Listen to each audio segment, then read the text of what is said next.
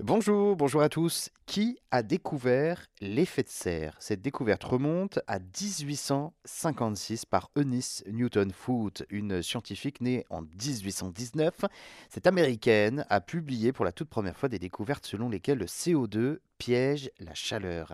Les gaz à effet de serre et leurs conséquences sur euh, les variations climatiques, elle a pourtant été longtemps oubliée, même euh, oblitérée de l'histoire des sciences, puisque la découverte de l'effet de serre a longtemps été attribuée, à tort d'ailleurs, au physicien irlandais John Tyndall, considéré comme euh, la première personne à avoir démontré dès 1859 l'absorption des rayonnements infrarouges par le CO2. Pourtant, Trois ans plus tôt, en 1856, une scientifique amatrice, Eunice Newton Foote, avait déjà dressé un constat similaire grâce à une simple expérience.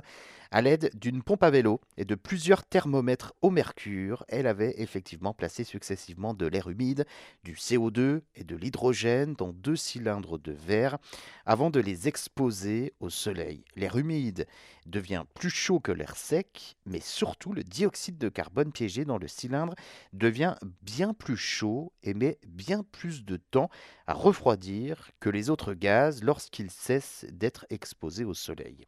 Une atmosphère composée de ce gaz donnerait à notre Terre une température plus élevée.